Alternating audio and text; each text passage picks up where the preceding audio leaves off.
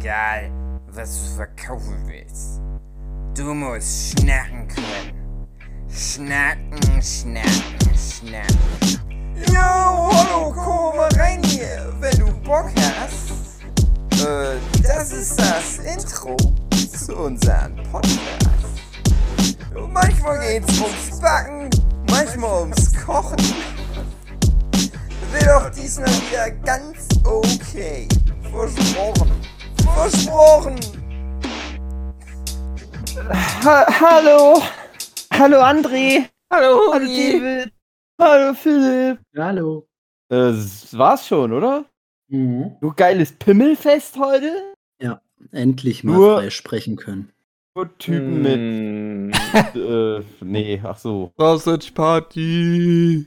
Geile Typen, naja. Geile Typen mit Pimmel, naja. Kann man so sehen, kann man so sehen. Herzlich willkommen zum Abschnacker.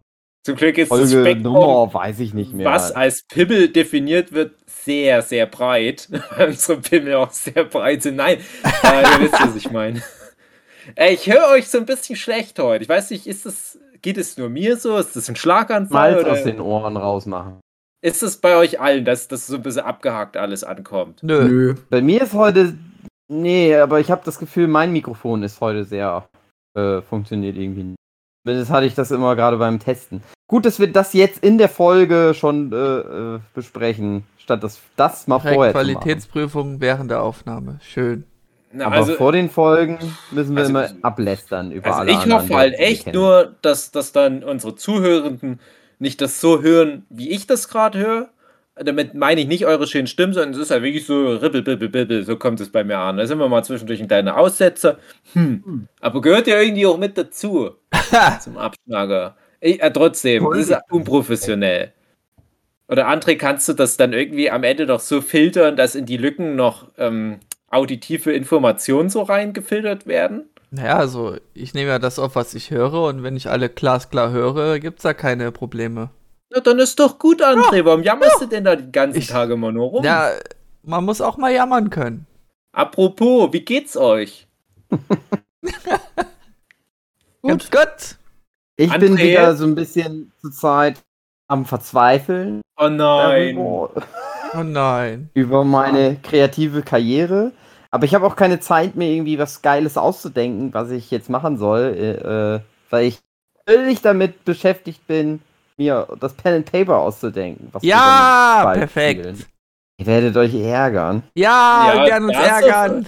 Aber ich glaube, dich werden wir mit Respekt behandeln, weil bisher immer, wenn mit uns jemand sowas gespielt hat, du weißt ja, da gab es da noch immer mal einen zotigen Spruch. Aber ich glaube, wenn der Huki sowas macht, einfach nur, weil wir halt einen Huki so krass respektieren, werden wir uns sehr zurückhalten. Selbst wenn es uns überhaupt nicht gefällt, werden wir sagen, jawohl, Herr Hukenschütt. Oh ja, ich, ich würde gern noch eine Runde von diesem Spiel spielen, Herr Hukenschütt. Wenn ihr das nicht macht, dann schmeiße ich euch auf, auf, einfach raus. Das ist auch dein Recht. schließlich dann bei mir zu Hause. Hausrecht. Aber Das bei Ding dem, ist- Mhm. Äh, André, Ja. du hast ja auch schon mal eins für uns gemacht. ja, also du bist ja der zwei. Erfahrene von uns beiden. Du hast schon zwei Pen and Paper. Ja, also eins vom Internet und eins so selbst ausgedacht, aber es war zu komplex. Paper wieder aus, aus dem Arsch gezogen. Ja, Und ich mache das ja auch gerade, dass ich mir halt was aus dem Arsch ziehe. Ja. Und erst hatte ich ja überlegt, ich mache das einfach komplett. Bereite mich selber überhaupt nicht vor. Nur so ganz grob eine Idee. ja. Jetzt aber schon ganz gut, dass ich das so ein bisschen mir sortiere, dass ich weiß, ne, wenn das passiert, mache ich das und das. Ähm, ich glaube, dass ich euch ganz gut einschätzen werde, weil ich immer davon ausgehe, dass ihr nichts davon annimmt, was ich euch so hinwerfe. Also meine Erfahrung ist, Und deswegen wird. ähm, ja. dass du am besten schon was machst, wo du so ein gewisses Ziel vor Augen hast, aber eben nicht so alles definitiv geskriptet hast, sondern mehr so spontan uns auch vielleicht Ja. mitentwickeln lässt, die Story. Das macht dann am meisten Spaß. Also, Hugi, du meinst es so, du, du wirfst uns was hin im Sinne von, ihr könnt nach links oder nach rechts gehen und du gehst davon aus, dass wir sagen, nee, wir gehen einfach wieder zurück. Wir machen, das, wir machen gar nichts. Ja, genau, hier gar nichts hier. Ne, ich weiß Das nicht. Ich weiß nicht. also, ich werde euch in dem Sinne halt so ein bisschen zu was zwingen müssen, weil es halt auch sein kann, dass ihr einfach sterbt.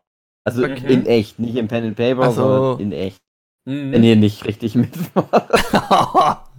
Das ist wie Squid Game. Schön. Ja, ich bin, ich bin ja mal gespannt. Das mache ich gerade zurzeit.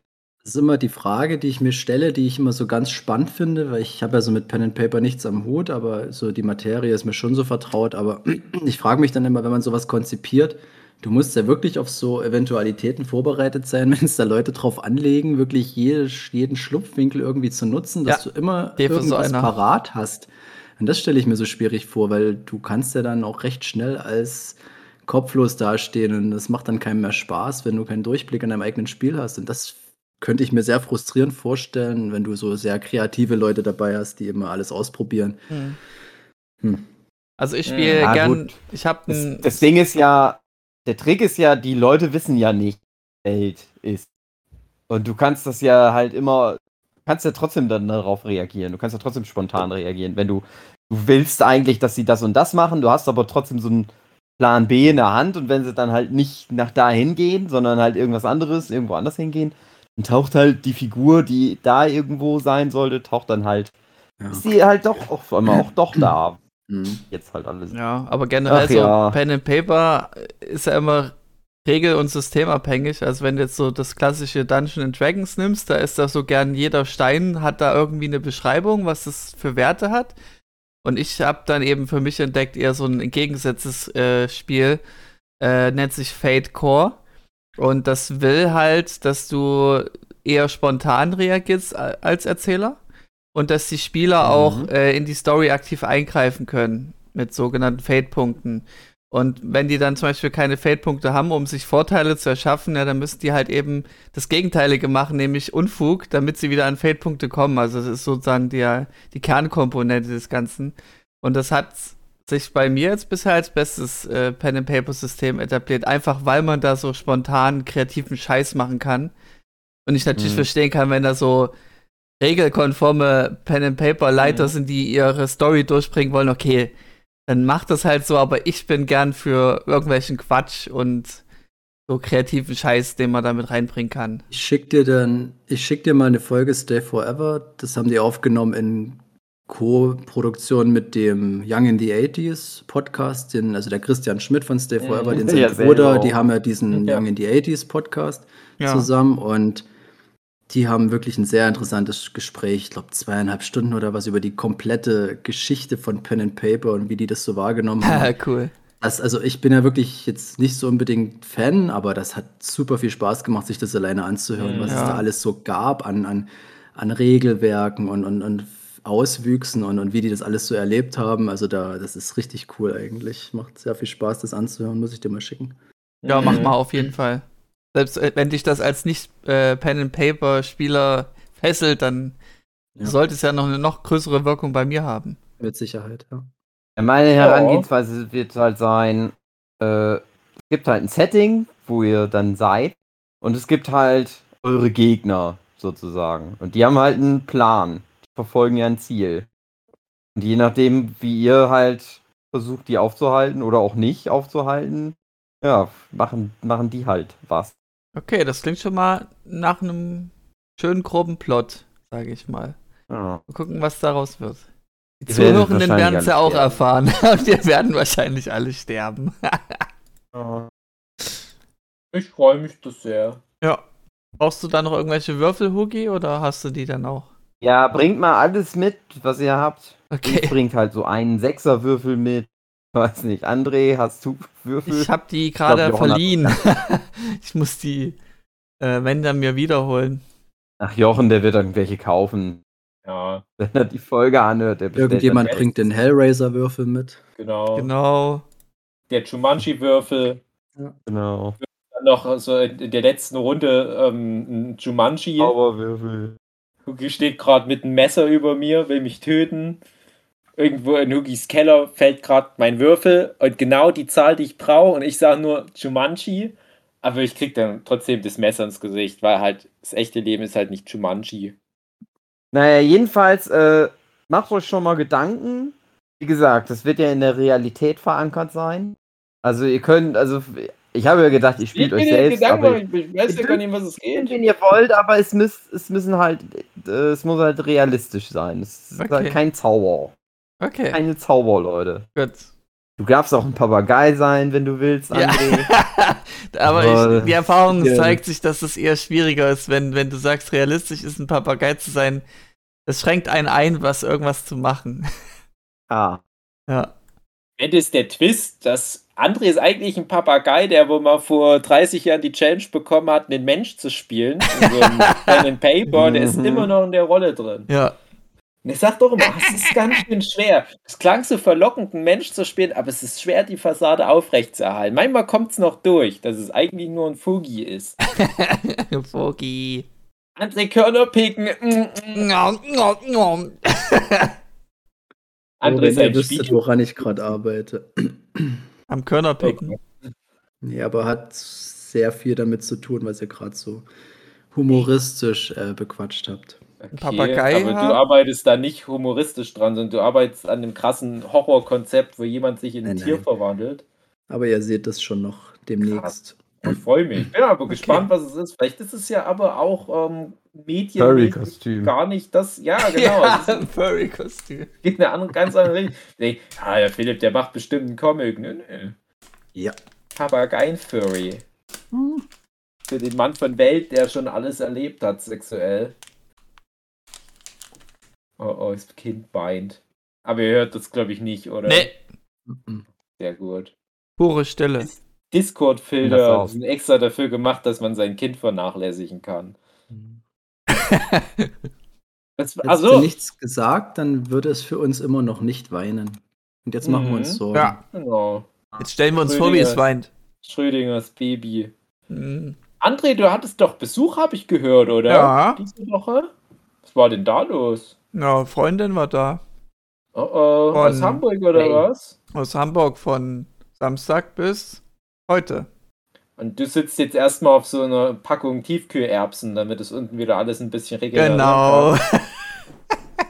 Ich denke, der André ist so ein richtig krasser Gentleman, wenn da die Freundin da ist. ah ja. Was, was macht denn ihr da so? Ähm, wir waren, Geht ihr auch mal vor der Tür? wir waren auch mal äh, bei einem? Freund und haben äh, Twilight Imperium gespielt an einem Sonntag. Es ist so eine schön. Art Figurenbrettspiel, wie eine Art Risiko, nur viel, viel komplexer und unnötig viele Regeln. Mhm. und man sich dazu ein, am besten noch so ein YouTube-Video anguckt, wo der YouTuber preist, ah, in Rekordzeit erkläre ich euch das Spiel. Und Rekordzeit heißt eine halbe Stunde. Mhm. Ja, viel Spaß. Und ja, also es hatte schon soweit Spaß gemacht, aber die meisten haben auch sehr passiv gespielt, dass dann nur noch der Gastgeber und ich halt, die das schon mal gespielt haben, da viel aggressiver vorgingen. Mein Cousin, der ist acht Jahre älter als ich, also der ist schon in seinen 40ern. Der hat relativ spät angefangen, so richtig krass so diesen ganzen Brettspiel halt mitzunehmen. Und der kauft ständig auch Brettspiele. Der Ja. unterstützt dann auch Sachen bei Kickstarter und informiert sich da richtig krass. Also hat sich da so richtig reingenördet, was so interessant ist, weil der eigentlich sonst gar nicht so in der Richtung früher unterwegs war. Und der sucht aber immer Leute, die das mit ihm spielen. Und meinte, wäre echt sein- so ein Typ dafür. ja, ja, genau. Sein Freundeskreis, der findet es halt dann nicht so, so cool. Ich meine, der hat früher in einer Crunch-Band gespielt und sowas. So, aus so einer Ecke kommt der. Und die sind ja vielleicht so ganz enttäuscht, dass der sich jetzt zu so einem krassen Bilderbuch-Nerd entwickelt in dem Bereich. Und der kommt dann halt aber auch immer mit so den kompliziertesten Spielen. Und manchmal bei einer Geburtstagsfeier bei dem oder so, fragt er dann halt auch, ob wir da nicht mal einen Spieleabend machen, aber dann geht's immer direkt, ja, ich hätte ja noch so das komplizierteste Spiel aller Zeiten und da ist schon so richtig krass, so fünf Stunden nur erstmal durchs Regelwerk durcharbeiten. Für den ist das fast wie Qualität. Das Ja. steht ja dann für Qualität. Und er gibt dann auch manchmal so an, dass er da halt so dieses Spiel hat, wo selbst so ein paar krasse äh, Online-Review oder was halt nicht so richtig drauf klarkommen, die immer noch nicht so richtig verstanden haben, ob die Regeln, so wie die das spielen, stimmen. Okay. Ja, ähm, naja. Ich würde dann doch lieber erstmal was Kleines spielen. Ich würde schon mal mit ihm gerne so ein Spielabend machen, aber das klingt mir dann immer ein bisschen zu heftig. Also ich bin immer gern für auch komplexere Sachen zu haben, Mhm. weil da die Vielfalt auch größer ist und ja, wenn das Setting In passt. allen easy. Lebensbereichen. In allen Ja. Lebensbereichen. Ja, ich Ja. bin da schon investierter, weil das dann auch meist interessanter ist als einfach nur so ganz simple Spiele, die dann irgendwann öde werden, weil sie einfach so simpel sind. Mhm. Mensch, ärgere dich nicht. Hot or not? Oh Gott, nein. Also alle Spiele generell. Ja. Also mich dürfte ihr nicht fragen. war mit dem Huki schon zwei, dreimal ein Spiel gespielt, der hat dann nur mal schnell die Lust verloren. Ja. So ist was Ja. dran. Schade. Nur mal ganz leid. Weißt du doch nicht, woran das liegt. Macht mir immer wenig Spaß. Da musst du ein eigenes erfinden. Das spielen wir dann. Äh. habe ich früher immer, äh, habe ich mir immer Spiele ausgedacht und habe meine Oma gezwungen, die mit mir zu spielen. War aber auch immer dumm. Okay. Weil ich halt immer kannte dann meine Oma, ich wusste, was die gerne will und habe dann halt immer genau das Gegenteil mir ausgedacht, was wir machen müssen. Oder habe im Vorfeld schon die Spiele so konzeptioniert, Dass du gewinnst. Dass nur ich halt gewinnen kann. Oh, Ja, Marcel, ich, ich will gerne ein, Hexagon, ein Hex Hexagon-Feld Ressourcenmanagement-Spiel spielen. Jetzt erst recht nicht, Oma. Und dann ist sie gestorben. Ja, genau. Meine, meine, gedacht, so ein Scheiß. meine Kind, Top ey. 3 Hassspiele, die sich herauskristallisiert haben, äh, ist der dritte Platz war ähm, Siedler von Katan. Das ist das Mhm. Schlechteste? Für mich, für Echt? meine, für meine Empfinden, wie man Spaß hat, ist das so ein richtiges Anti-Spaß-Spiel. Das ist also das deutscheste Ja. Spiel überhaupt. Nee, weil wenn du eine 7 wirfst, kannst du den, den in der Mitte befindlichen Räuber äh, bewegen. Ja. Und das wurde dann zu oft bei mir immer wieder angewendet. Und das hat mich des Todes getildet, weil das Ach mir dann so, keinen du Spaß hast macht. verloren und hattest deswegen keinen Spaß. ich Ja, verstehe. weil, weil die Chance Ja. besteht, dass du Leute des Todes nerven kannst. Und solche Spiele fucken mich einfach nur ab. Und da gibt es nichts, was man dagegen tun kann im Regelfall. Ja, da gibt's, also vielleicht gibt's dann irgendwelche Counter, die du da dir erwerben kannst, solche Karten, das weiß ich Also, jetzt du aber musst nicht. besser spielen. Aber nee, das ist mir zu dumm. Das ist mir auch zu viel Glücksspiel. Also generell so Glücksspiel ist nicht so meins. Man braucht schon viel Decision Making, sagt so der Gamer dazu. Äh, Platz 2 wäre Phase 10, größte Rotz, den ich Äh, je gespielt ja, habe. Das hasse ich auch. Wir haben das im, immer wieder mal Das gespielt mit in den- größeren mit den- Runden. Karten, ne? Das ist so Na, dieses, du, dieses so eine Art, gegradet äh, Mau Mau. äh, ja, so eine Art Mamau oder Romy und du musst halt äh, eher mehr wie Romy, du musst halt Ja. bestimmte Karten sammeln, um rauszukommen. Und da gibt es gewisse Bedingungen für und das wird immer schwieriger mit jeder Runde. Mhm. Aber wenn du so eine große Runde hast und dann einfach, du kommst einfach nicht voran und wir haben das nie zu Ende gespielt, weil das Ja, irgendwann genau. Wollte ich angeödet gerade sagen, wir haben das auch nie zu Ende gespielt. Also ganz kurz, Siedler von Katan. Ich hatte mal so eine, so eine Brettspiel-Freundesgruppe, was aber jetzt durch Corona leider auch ein bisschen eingebrochen ist. Also komplett eigentlich sogar. Wir haben uns noch gar nicht wieder für sowas getroffen. Und da haben wir halt auch immer mal Siedler von Katan gespielt. Das gehört halt einfach mit dazu. Aber die haben sich dann ab einem gewissen Punkt auch so krass reingenördet. Aber mich stört das immer bei solchen Spielen, wenn du merkst, es entwickelt sich da keine Expertise heraus. Weil ich Mhm. habe relativ selten in meinem Leben Siedler von Katan gespielt und äh, sehe da aber nicht, dass die Leute, die das ständig spielen, dann halt irgendwie besser sind als ich. Mhm. Ja, wenn du weißt, was ich meine. Ist auch ein Glücksspiel ja zum großen Teil. Genau, genau. Und, und ähm, der Aspekt gefällt mir dann tatsächlich auch nicht so gut. Aber dieses, das, das grundlegende Spiel, das macht schon irgendwie Spaß. Ja, Also, es hat schon einen gewissen ah, Reiz. jetzt habe ich, jetzt hab ich doch mal hier irgendwie so einen Punkt bekommen, alles klar, das ist schon cool. ja, aber aber, ich ist mag halt auch ein eben, bisschen Zeitverschwendung, ja. ich mag aber auch Nee, keine Spiele, wo du aktiv jemandem was wegnehmen kannst. Also so ja. auf unspaßige Weise. Das ist Genau, nur noch und ich, Frust. ich kann das auch nachvollziehen, weil ich bin auch bei uns in den Spielgruppen oft jemand, auf den andere so ein bisschen einprügeln. Weil ich halt auch häufiger gewinne, sage ich jetzt mal. ja.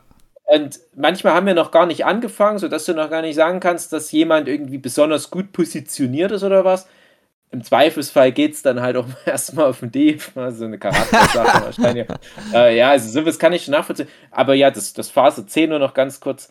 Das hat eine Freundin von uns jahrelang immer wieder angesprochen. Ach ja, das hat sie immer so gerne gespielt. Das willst du unbedingt auch nochmal in der Gruppe spielen. Das war, glaube ich, für alle der absolute Abfucker. Das Ja. hat niemanden Spaß gemacht und wir, wir saßen stundenlang da. Vor allem, es Du gab kannst nicht, so du kannst dich Situationen, da kommst nicht du raus. oder so. Da, da gibt es manchmal Situationen, so, du, du brauchst nur noch eine Karte, du kannst rauskommen, einer beendet und du musst von vorn anfangen. Ja, geil. Wie auch immer das genau Ich liebe funktioniert, das. aber das, Das ist so wirklich so ein endlos Spiel, wo du dann auch nur noch denkst, egal wer gewinnt, ich will nur, dass es vorbei ist. ja, genau so habe ich mich oft gefühlt. Wie du gern sagst, so, knapper. so ein äh, Wachtrauma oder äh, Ja. äh, Fiebertrauma. Genau, nee, das ist wirklich sehr, sehr schlechtes ähm, Spiel. ja. Ich kann mich, ich weiß noch nicht, wenn's, wenn du es mit weniger Leuten spielst, ob das dann irgendwie besser funktioniert oder was, aber ich will es Vielleicht ist die Dynamik besser, aber pff, es ist an sich, das Spiel an sich gefällt mir einfach nicht, weil es zu, Ja. zu glücksspielig ist. Und Platz 1 ist das größte Glücksspiel überhaupt, was ich so kenne, was. Also ich sage immer, es ist das meistgehypteste Spiel. Meistgehypteste Spiel mit äh, und, und ist gleichzeitig das schlechteste Spiel, was ich kenne. Es ist halt, ihr kennt's auch. Na, sollen wir erst raten? Ja, rat ein- mal. Also ich würde jetzt es sagen ist sehr- Monopoly. Es ist sehr glücksspiellastig und deswegen, es ist Monopoly. Wenn du Monopoly nach richtigen Regeln spielst, hast du keine Entscheidungsgewalt, außer ähm, bei dem Häuser platzieren und außer bei der Verhandlung, wie du die Straßen noch bekommst, die Mhm. Resten. Der Rest ist pures Glücksspiel und das fuckt mich einfach nur ab. Mir wurde Habt ihr jetzt mal. mal ähm, Mhm. das gesehen? Es gibt so. Auf, haben mal Leute eine Studie drüber gemacht. Haben so Leute mal Monopoly spielen lassen und halt einem, ich weiß nicht, ich glaube, der durfte immer zweimal würfeln und der hatte halt direkt von Anfang an schon fünfmal so viel Geld. wie Der andere. Um so ein bisschen zu simulieren, wie ist das, Leute, die reich geboren werden? Ja. wie, wie sehen die die Welt? Und am Anfang war das halt immer so, dass, dass, dass dann der, der halt reich war, immer noch so meinte, ach, das tut mir irgendwie so leid, das ist so unfair, das ist total unfair. Aber umso länger das Spiel ging, umso mehr war das immer so, ja, das ist voll geil, das beste Spiel aller Zeiten. Und wenn sie dann die Leute danach gefragt haben, war das auch immer so, weil weil doch einfach super gespielt, also schon fair, dass ich halt auch einfach gewonnen. Lustig, Glück dass du das erwähnst, weil das Spiel wurde ja, was ja, glaube ich, nicht viele wissen, konzipiert als so ein Äh, ähm, so sozialkritisch. ist. Kritik gegen äh, Ja. Konsumgesellschaft und ähm, überhaupt, wie nennt man es, Kapitalismus. Mhm. Ja. Ja, so wirkt's ja auch. Ich habe nur neulich ein YouTube-Video angezeigt bekommen, das hatte den Titel äh, So gewinnt man immer bei Monopoly. Ich habe es dann nicht angeguckt, aber ich dachte mir, ja, ich kann mir schon vorstellen, dass, dass, dass es da halt so eine ganz, ganz klare Linie gibt, was du in welchem Zug, wie, wo investieren musst, damit du immer das Beste aus ja. deinem Würfelwurf rausholst. Also, Und das stimmt, also das ist das, Original Langweilige. ja. Monopoly-Regeln, du kommst auf ein Feld, du musst es kaufen. Wenn du sagst, nö, du kaufst es nicht, dann wird es ersteigert. Ja, Das sind genau. die richtigen Monopoly-Regeln. Und ich habe nicht so oft in meinem Leben Monopoly gespielt. Ich habe äh, dann aber eine ne sehr gute Quote und ich habe immer das Gefühl, ich habe eigentlich gar nichts Besonderes gemacht. Ich habe einfach nur immer alles gekauft. Ja, Wenn ich wo drauf war, habe ich es gekauft. Nun, mehr kannst du eigentlich nicht viel machen. ja, sage ich ja. Ja, und das Monopoly. ist- das- Lame. Das ist, äh, ja. Ich mag so Spiele, wo, man, wo alle zusammenspielen. Das haben wir auch schon mal irgendwo gehabt. Sowas wie das Pandemie-Spiel. Ja. Äh, aktueller denn je. Und dann hast du aber halt auch gemeinsam den Erfolg und dann wird niemand irgendwie fertig gemacht mit der Games, ja. Spielgruppe. Ja, und, und sowas auf die Art. Also sowas kann ich immer spielen. Wenn ihr mal da Bock auf sowas habt, bin ich dabei, egal was es Ja, ist. nee. Und tatsächlich, und es ist kein Witz, das habe ich glaube ich auch, ich weiß nicht, ob ich es schon mal woanders erzählt habe, aber ich habe mal mit dieser Spielgruppe, die ich vorhin schon erwähnt habe, da haben wir auch mal so Kinderspiele gespielt. Da haben wir uns bei einer Freundin getroffen, die hat Nichten und die hatten da ihre Spiele noch rumliegen. Also die, die wohnen da alle zusammen in so einem Drei-Seitenhof, sag ich mal. Und da hatten die noch die Kinderspiele für Fünfjährige rumliegen. ne?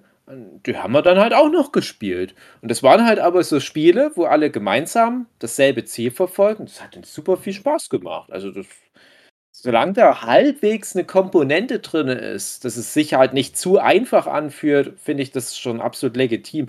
Und ich gucke dann auch immer jedes Jahr, was ist das Spiel des Jahres? Und wir haben ja auch in Chemnitz das Deutsche Spielemuseum, da kannst du das dann auch alles ausprobieren. Es gibt da schon echt krassen Scheiß. Wir haben doch mal dieses, dieses, äh, wo, wo du in den Dungeon reingehst. Doch auch mal gespielt, Dungeon André. Crawler Kannst dich oder wie? erinnern? Wie? Also man nennt das an sich Dungeon Crawler, wenn du so Dungeons erforschst, oder mit dem Ja, Dungeon? Ich Äh, überlege. als, als, als Videospiel würde man jetzt Dungeon Crawler sagen. Wir, wir haben das mal gespielt, das war so ein Spiel mit Karten Und man musste dann immer so in der Gruppe, jeder hatte einen Held, eine Heldin und man musste Ah, immer Ressourcen Five-Minute-Dungeon meinst du? Five-Minute-Dungeon, genau. Ich Genau. dachte, hieß das Five-Minute-Dungeon? Dann dachte ich, ne, war nicht Five-Minute-Dungeon ein Videospiel? Nee, nee, das ist das genau. Ja, weil du Hat hast eine App dazu gemacht. und da läuft die Zeit runter und musst es in fünf Genau. Minuten schaffen. Genau, Das hat mir auch gut gefallen. genau. Ach, Vincent. Vincent macht jede Schublade hier bei mir gerade auf. hilft, mir, hilft mir viel, Vincent. Dankeschön. Mama hat keinen Bock mehr, deswegen parkt sie das Kind bei dir. Ja. Ich glaube, die, die macht dadurch auch deutlich, hey, das hältst du nicht ewig durch. Äh, dann guck mal dann lieber Hawkeye an, statt Genau. Das mag nämlich meine Sue Hawkeye. Mhm. Äh, das fand ich nämlich auch ganz interessant. Ich frage ihr dann immer mal, und hier, wie, wie, wie bist du gerade so drin im Marvel Cinematic Universe? Und die hat ja wirklich, ich hab's schon häufig erwähnt, die hat ja den ganzen Quatsch geguckt. Hat ja die ganzen Filme mit mir zusammen angucken müssen. Und dann sage ich ja immer, wenn es um das Thema geht, wie kommt es bei der Allgemeinheit an, dann sage ich ja immer, wie, wie ich das wahrnehme, wie es zum Beispiel meine Frau wahrnimmt. Und da ist, glaube ich, nicht immer so die Verbindung da. Ich habe dann zum Beispiel bei dem Hawkeye auch immer mal Pause gedrückt und dann geht's immer los. Dann weiß schon meine Frau Bescheid. Oh Gott, jetzt geht wieder dieser Nerd-Scheiß los. Jetzt fragt er mich wieder irgendwelchen Trivia-Rotz. Und dann merke ich immer so, wie die sich an nichts erinnern kann. Das ist jetzt auch nicht als Diss gemeint, aber ich denke immer, ja, aber damit muss man ja rechnen als Kevin Feige, dass die Leute sich an nichts erinnern. Ich mache dann Pause, dann siehst du da halt so dieses Ronin-Zeugs, Ronin-Anzug, Ronin-Schwert, also das, was, was Hawkeye in dem Marvel Avengers Endgame-Film drin hat. Ja. War so, ja, ja, und hier weißt du Bescheid? Puh, keine Ahnung. Oh, Black, Black Widow? Ich so, nee, nee, ähm, hast du gesehen? Ant-Man? Nee, nee, versuch dich mal zu erinnern. Thor? Ja, also, so geht es dann. Dann wo ich dann merke, okay, der Zug ist abgefahren. ja. Hauptsache, die Story funktioniert trotzdem. Und ja, und die funktioniert für sie. Sie sagt doch immer, und das ist ja auch voll meine Meinung dazu, so diese kleineren Geschichten, wo du auch irgendwo emotionalen Anker hast, macht dann viel mehr Spaß. Das komplette Gegenprogramm auch zu dem Shang-Chi, den wir neulich laufen hatten. Kommt Das übrigens ein zweiter Teil. Ja, na, das auf alle Fälle. Stand ja auch, glaube ich, in der Endcredit-Scene. gibt, gibt doch noch ganz viele Mhm. Fabelwesen. So weit habe ich es nicht geschafft. Echt? Wow. Aber ich muss sagen, ich habe den Shang-Chi auch m- mit meiner Sue zusammen über eine ganz schön lange Mhm. Zeit geguckt. Der Anfang war furchtbar, der wird dann aber besser. Ich, ich Aber man noch muss mal sich- mal zu Ende schauen. Man, man muss da echt auch äh, viele Schalter umschalten. Also, wir haben dann auch so Bullshit-Bingo am Ende wieder gespielt, so für die letzte halbe Stunde des Films. Da haben wir, ich glaube, so acht von zehn Punkten bekommen. Ähm, also, was, was könnte jetzt noch alles an Quatsch passieren? Und das meiste davon passiert dann natürlich genauso.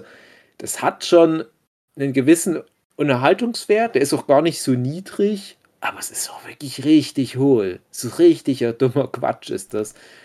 Ähm, ich bräuchte jetzt nicht unbedingt so einen zweiten Teil, aber Ich es bin, ist auch nicht so schlimm. bin aber ich genau bin für so sowas die dankbar. Zielgruppe.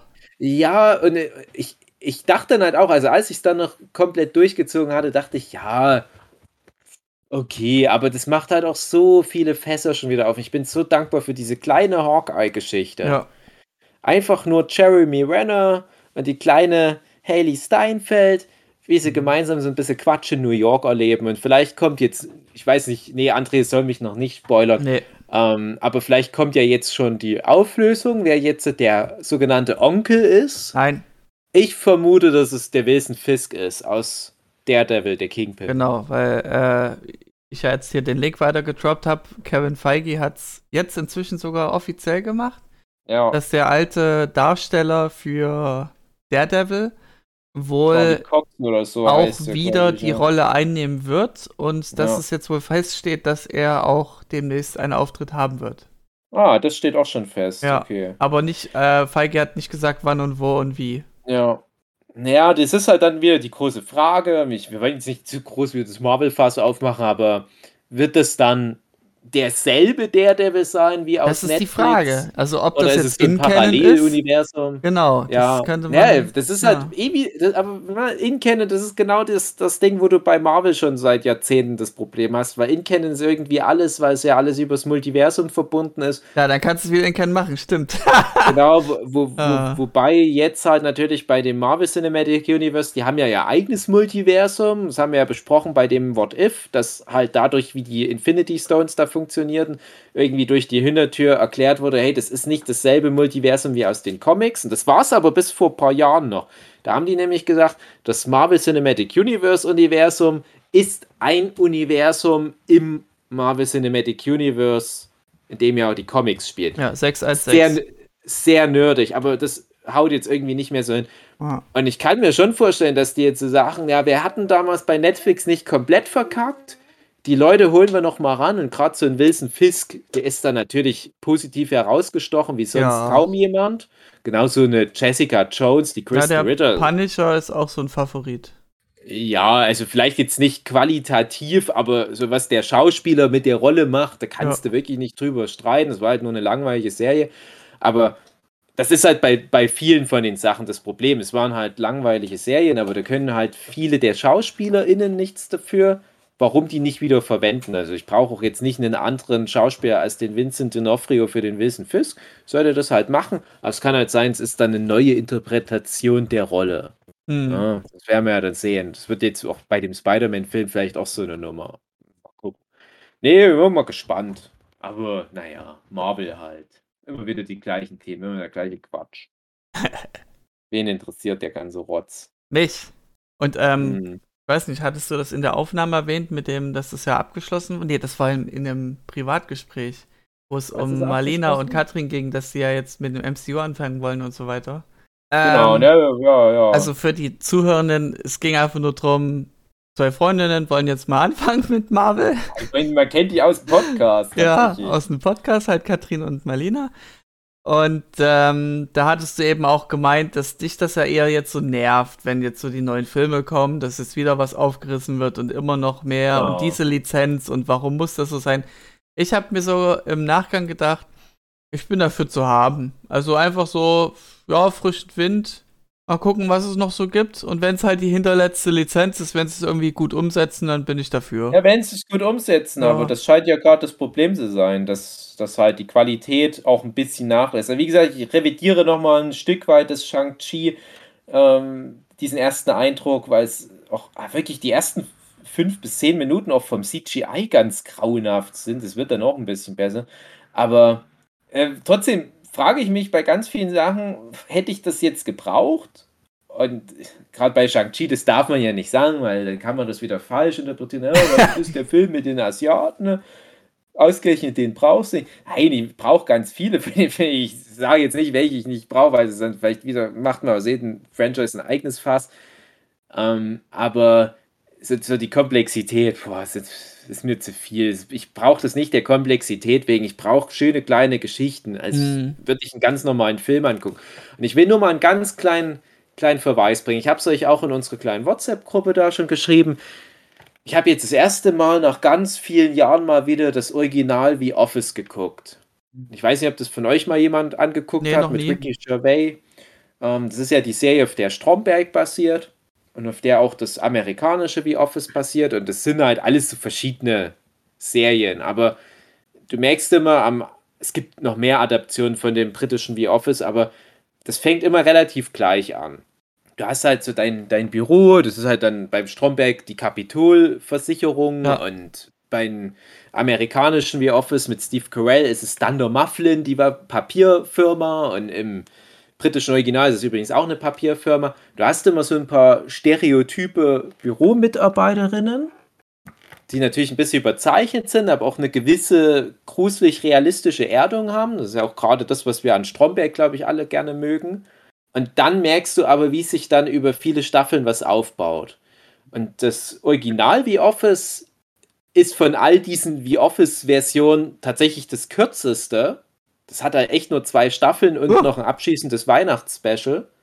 Okay. Stromberg hatte fünf Sieben, Staffeln oder? und einen Film. Ich glaube Fünf, ja. Ich bin mir relativ sicher, es waren fünf, aber das Guck war über nach. viele, viele Jahre gezogen. Waren dann immer zwei, drei Jahre Pause zwischen zwei Staffeln. Fünf Staffeln, ja. Und, und das, das zahlt sich halt auch aus. Gerade bei sowas wie Stromberg, auch wenn die Staffeln relativ kurz sind, du hast dann irgendwann so, ein, so, so eine emotionale Bande und die machen ja nur banalen Scheiß im Büro. Äh, manche machen ja nicht mal ihre Arbeit. Und trotzdem, du, du, du kommst den Charakteren auf die Spur. Du erkennst der Chef, der hat irgendwie ein, ein Selbstwahrnehmungsproblem, der kann das nicht richtig reflektieren, wie er in sozialen Gruppen rüberkommt und so weiter. Und irgendwann baut sich dann mal so eine komische, gruselige Empathie auf. Und gerade bei dem britischen The Office, wenn du das dann bis zum Ende geschafft hast, ich kann das generell natürlich sehr empfehlen, also gerade jeder, der Stromberg mag, der wird auch das mögen. Ähm, auch mit Martin Freeman in einer der Hauptrollen. Und gerade die Martin Freeman-Figur, die hat dann ganz am Ende nochmal so einen Moment. Und der geht mir ganz sehr zu Herzen irgendwie, der Moment. Und da denke ich mir, dafür lohnt sich das halt, diese, diese komplette Serie anzugucken, für diesen einen emotionalen Moment. Und da saß ich wirklich so kurz vorm Fernseher und dachte, ach, hätte ich ein Herz, würde ich vielleicht jetzt, jetzt ein Tränchen vergießen. Und da ja. denke ich mir, das ist genau einmal mehr als ich beim kompletten Marvel Cinematic Universe bisher ein Tränchen verdrückt hätte. Schön und gut, was bei Endgame mit manchen Charakteren noch passiert, aber das sind halt nicht so die, in dem Sinne die Tearjerker. Das sind halt so übergroße Momente, das ist cool, das ist episch. Aber da ist noch nie was dabei gewesen, was mich wirklich emotional so richtig gepackt hat. Und ich hoffe ganz sehr, dass das das Marvel Cinematic Universe noch schafft. Aber das können die, glaube ich, auch nur schaffen, wenn die wieder das wie jetzt mit der Hawkeye-Serie ein bisschen runterfahren. Deswegen hatte ich auch gehofft, WandaVision, dass das so bleibt wie in den ersten Folgen. Ein paar Stufen runtergehen, emotional auf der Ebene bleiben, eine kleine Familie, Mann, Frau, Kinder, eine Nachbarin. Und nicht dann gleich wieder, oh, wir schießen lila Laser in den Himmel hoch und so weiter. Mhm dann, dann verliert es mich immer. Und ich hoffe ganz sehr, dass Hawkeye das durchzieht. Und ich kann mir richtig gut vorstellen, dass das mich am Ende nochmal irgendwie emotional catcht. Weil wer, wenn nicht Jeremy Renner als Hawkeye? Also noch Ganz sieht die. Tendenz danach aus, dass es sehr geerdet ja, ist, finde ich. Also das, ich, ich rechne ja mit einem schönen Happy End für Hafki. So weihnachtlich halt, ne? So weihnachtlich, er ja. kommt zurück zu seinem Kind und sagt dann so, ja, ich kann jetzt den Bogen abgeben an, an die Frau von True Grit. Ähm, jetzt bin ich immer bei euch. Irgendwie so, so vielleicht wird es aber auch äh, was, was Gemeines noch, aber irgendwie, es muss ja ein bisschen weihnachtlich am Ende sein. Ja? Disney Plus verlässt uns ja nicht mit der letzten Folge Hawkeye. Hawkeye, die Weihnacht. Ich sage mal Hafki, ich muss immer so ein Zwischending da rausfiltern sprachlich. Ähm, die werden uns ja nicht in die Weihnachtsferien entlassen mit der letzten Folge Hawkeye und Clint Barton wird dann so an, an allen Gliedmaßen auseinandergerissen oder sowas. Nee, sowas wird hoffentlich nicht passieren. Aber ich hoffe halt, dass das das erste Mal jetzt sowas, sowas ja, ich, hinkriegt. Ich denke, das ist so eine bestimmte gute Übergangsstaffel, eben auch neue Figur einzuführen. Ich denke, so wird es kommen, wie du es meinst. Einfach so, ja. hier, ich übergebe das, weil so wie die Figur aufgebaut wird, ist sie ja echt schon am Ende. Ja, genau, genau. Und, und ich glaube, mit, mit so einer Art Figur kannst du da echt auch viel machen, weil ich glaube nicht, dass jemals eine Brie Larson als Wonder Woman äh, diese Form von Emotionalität noch in uns wecken kann, weil die ist jetzt keine mehr von uns. Ne? Also ja. die, die ist super starkes Alien, aber okay, das ist so, so der Typ. Ne? Ich erkenne mich da voll gut in dem wieder, weil ich bin auch der beste Bogenschütze der Welt, der beste Geheimagent. ähm, nee, aber das, ja, da, das sehe ich, das bestätigt, was wir auch in letzter Zeit häufiger bequatscht haben. Lieber so kleinere Geschichten mal wieder ja, erzählen. Aber ich, ich, bin der Serie auf der Spur, weil die macht irgendwas richtig. Ich kann es nicht richtig benennen, weil ich habe schon viele so, auch im Marvel Cinematic Universe, sowas wie WandaVision, das hat mir alles gut gefallen, alles gute Serien. Aber irgendwie macht Hawkeye was anders und ich kann es nicht fassen. Vielleicht ich der Fokus nicht. auf Familie? Und dass er sich um Nee, ich eine, nicht, wie eine Art Tochtergefühle vielleicht bei dir. Ja, mag sein, dass das alles mit weg. reinspielt, aber das ist, wenn ich mir mal überlege, also ich habe es schon in der Gruppe geschrieben, jede, jedes Ende der Folge erwischt mich eiskalt. Ja. Es kommen die ja. Credits und ich denke mir, okay, ja, ich hätte jetzt genau. gar noch weiter geschaut. Also die Folge war auch recht schnell rum. Und ich finde, die Folgen sind immer relativ low-key, was so die Ereignisse anbelangt. Da passiert jetzt nicht so der krasse Bullshit, dass du denkst, ähm, wow, das war jetzt so diese eine Szene oder dieser Money Shot. Und ich frage mich, was die Serie so richtig macht bei mir, dass mir das, dass mich das so fesselt. Ich weiß es nicht. Ich kann es nach wie vor nicht sagen. Also die Schauspieler, ja, schön und gut, aber irgendwas passiert da, was mich unglaublich bei der Stange hält. Und ich weiß nicht so richtig bis jetzt, was das ist. Mir geht das ganz ähnlich. Ich, ich versuche es auch noch bisschen zu reflektieren. Ich würde aber auch sagen, ich habe auch noch Kritikpunkte aktuell. Ich finde dass die Serie halt am allerbesten funktioniert, wenn die Haley Steinfeld und der Jeremy Renner gemeinsam vor der Kamera sind. Und Mhm. bisher macht die Serie leider da noch immer so, so ein bisschen ähm, dieses Katze-und-Maus-Spiel draus. Ja, Jeremy Renner, der will eigentlich nur nach Hause und er hat, will eigentlich gar nichts mit der Haley Steinfeld zu tun haben. Gibt es eine ganz komische Szene, wo die sich schon mal verabschieden, so wie auf Nimmerwiedersehen. Und dann geht er einfach zurück in ihre Wohnung und die kratzt das gar nicht. Wo ich mir denke, müsstest du jetzt nicht zumindest überrascht sein, dass der doch wieder zurückkommt? Mhm. Denke ich mir, ja, okay, vielleicht fehlt da zwischendurch irgendwie eine Szene, die sie dann rausgeschnitten haben. Aber man merkt dann immer, wenn die beiden gemeinsam vor der Kamera interagieren, da habe ich immer so dieses Buddy-Movie-Feeling der 90er Jahre. Und dann kommt noch der Faktor hinzu, dass es New York ist. Und wir sind ja, gerade wir, unsere Generation, wir sind ja ganz krass mit New York sozialisiert. Ich war Ja, noch nie in New stimmt, das ist ein York. großer Faktor, du hast Und recht. du hast aber sowas wie Friends, du hast sowas wie, selbst so die, die Randbezirke wie King of Queens, du hast ein Seinfeld, du hast die ganzen Filme, die in New Kevin York spielen, 2. Stirb langsam 3 und so weiter. Und ich habe so das Gefühl, New York ist so Mhm. Die Stadt, wo man sich fast schon irgendwie auskennt, ohne dort gewesen zu sein. Und die hat so eine, so eine ganz eigene Atmosphäre für Filme. Du kannst solche Filme nicht in Los Angeles spielen lassen oder auch nicht in Paris. Das, das würde was ganz anderes machen. Und ich finde es super schlau, dass die das nach New York gepackt haben, aber halt auch viel New York drin haben. Was nämlich andere Marvel-Sachen, die auch in New York spielen, irgendwie immer vergessen, habe ich das Gefühl. So, so diesen heimlichen Hauptcharakter, die Stadt New York, halt auch mitzuwürdigen. Das kann man alles auch noch ein bisschen mehr machen, aber so, so diese Atmosphäre ist drin. Also es ist im Prinzip, äh, kann sie sagen, das, das, das, das sticht so zwei Nostalgiedrüsen an. Du hast so altmodisch gemachte Buddy-Movie-Action mit diesem ungleichen Paar, was sich zusammenraufen muss, um relativ low-key irgendein kleines äh, Street-Crime-Syndikat auszuschalten. Das ist sehr angenehm.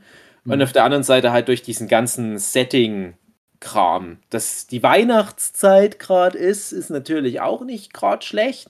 Würde ich mir aber auch noch ein bisschen mehr wünschen. Da habe ich so ein bisschen das Gefühl, die haben die Drehbücher geschrieben und haben dann noch After Effects gesagt, lass uns mal noch Weihnachten draufpacken. Das kommt mir bisher noch ein bisschen zu kurz. Aber wenn sie da noch die Weihnachtsdrüse richtig kneten, ne? Ich Einfach wie in, wie in White richtig. Shut in jeden Shot irgend so einen Lichterbaum Ja. stellen.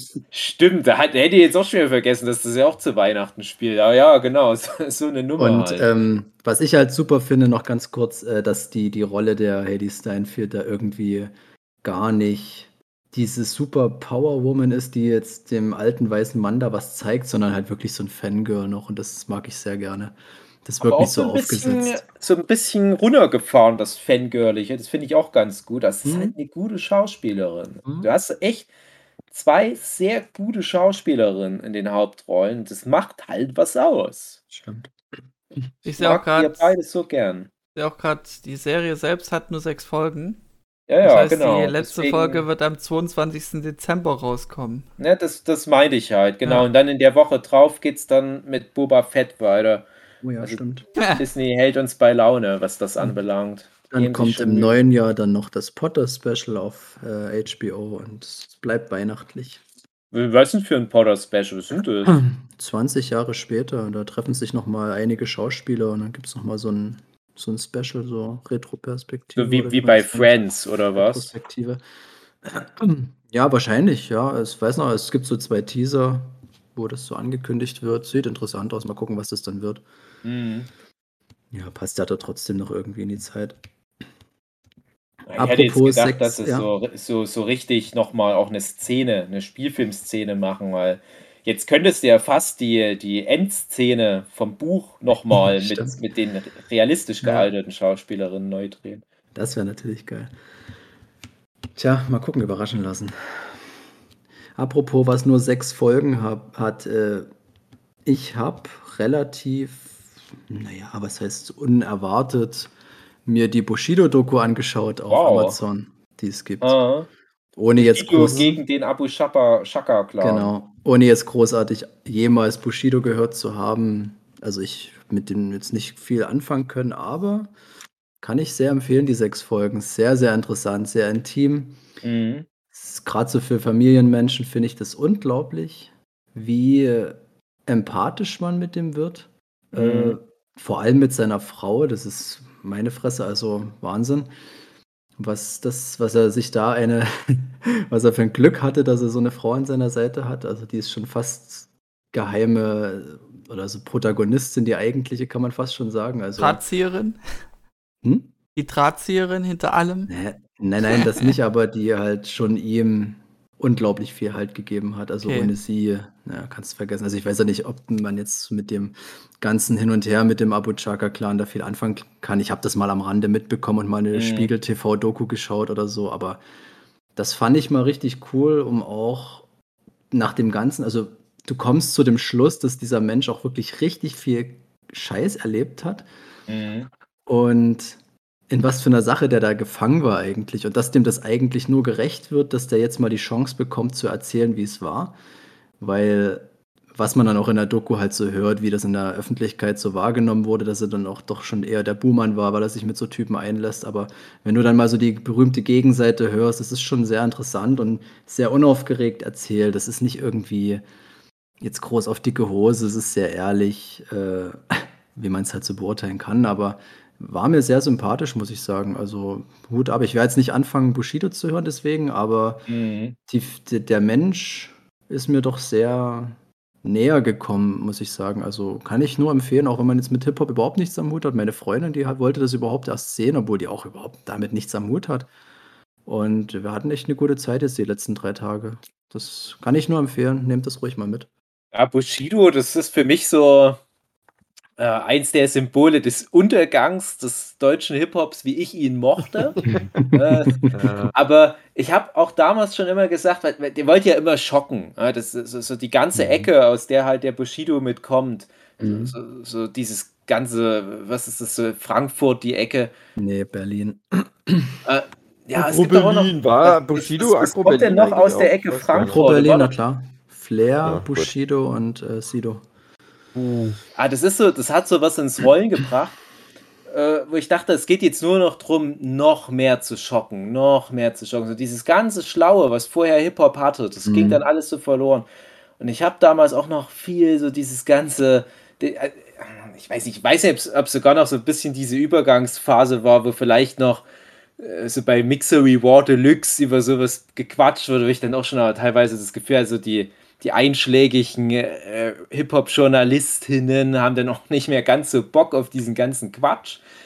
Dann gab es wieder neue, die sich genau auf sowas gefreut haben, dass es wieder irgendwie kultig war. Mittlerweile kann man es auch wieder ein bisschen ironischer betrachten.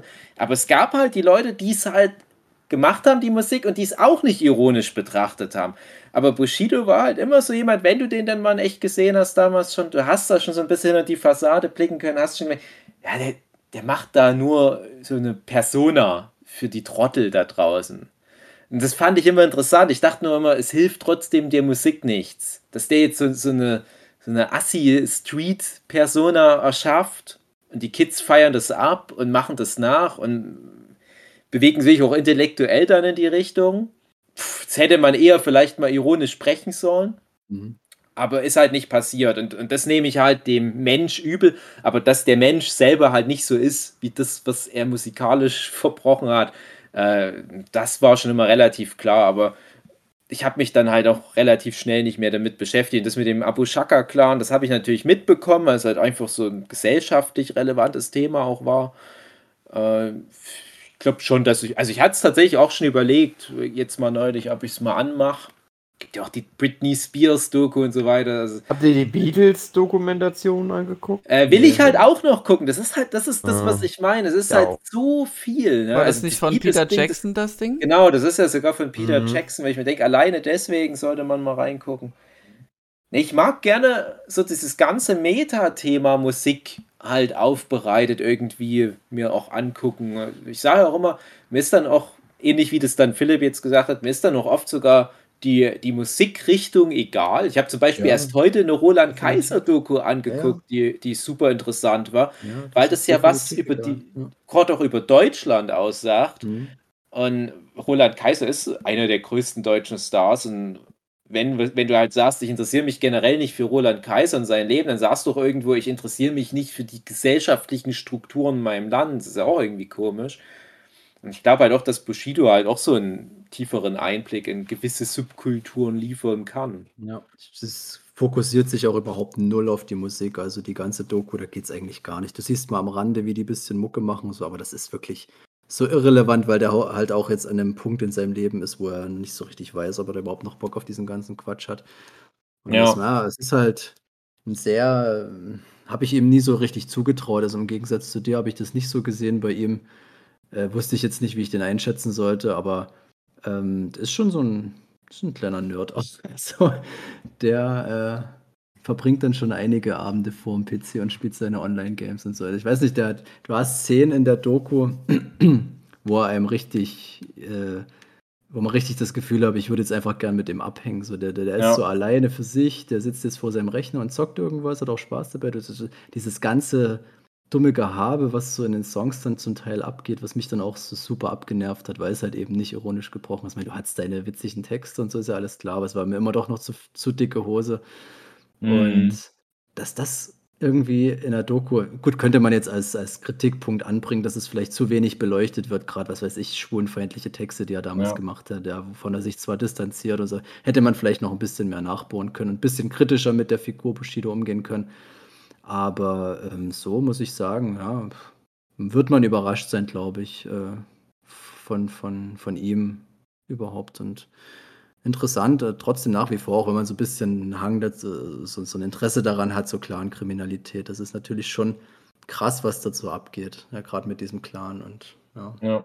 Das ist halt das, das Gruselige, dass da viele von diesen. Du, hm? Denkst du, nachdem du das gesehen hast, dass ich mich vielleicht mit dem Abu Shaka Clan einlassen sollte, dass die meine Musikkarriere immer fördern.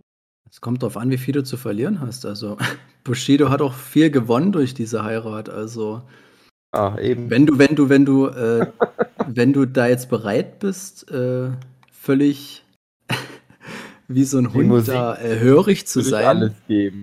Ja, du hast ja nicht anders wie auf meiner Arbeit letztendlich. Dann kannst du das im Prinzip machen, weil der hatte trotzdem ein gutes Leben, das kann man sagen. Also, ja, ja wenn du da ein bisschen zurückstecken kannst, dann mach das ruhig. Also die Million kommt trotzdem ja. dabei rum, wenn die Musik was taugt. So, dann rufe ich mal an ja. bei Herr Abu Shaka. Naja, weiß nicht, ob der jetzt noch so abkömmlich ist. Ich bin mir nicht sicher, wie gerade die Rechtslage da ist. Wo, also, äh, Erstmal Bushido anrufen und der leitet mich dann weiter. Ganz bestimmt. Wir hätten ja noch der Abu Shaka-Clan, der der wird vielleicht gerade mit Haftbefehl irgendwie Verträge aufsetzen. Die werden jetzt alle denken, oh, ich will genau das, was Bushido in der Doku hatte. Jetzt kommen die ganzen Trottel, möchte gern Musiker, die irgendwie so einen 1000 Follower YouTube-Kanal haben, melden sich beim Abu Das Lustige ist, dass ja vielen oder überhaupt so viele Rapper sagen, wenn du in der Szene irgendwo weit oben bist, du hast, du bist in solchen Strukturen drin, es geht gar nicht anders.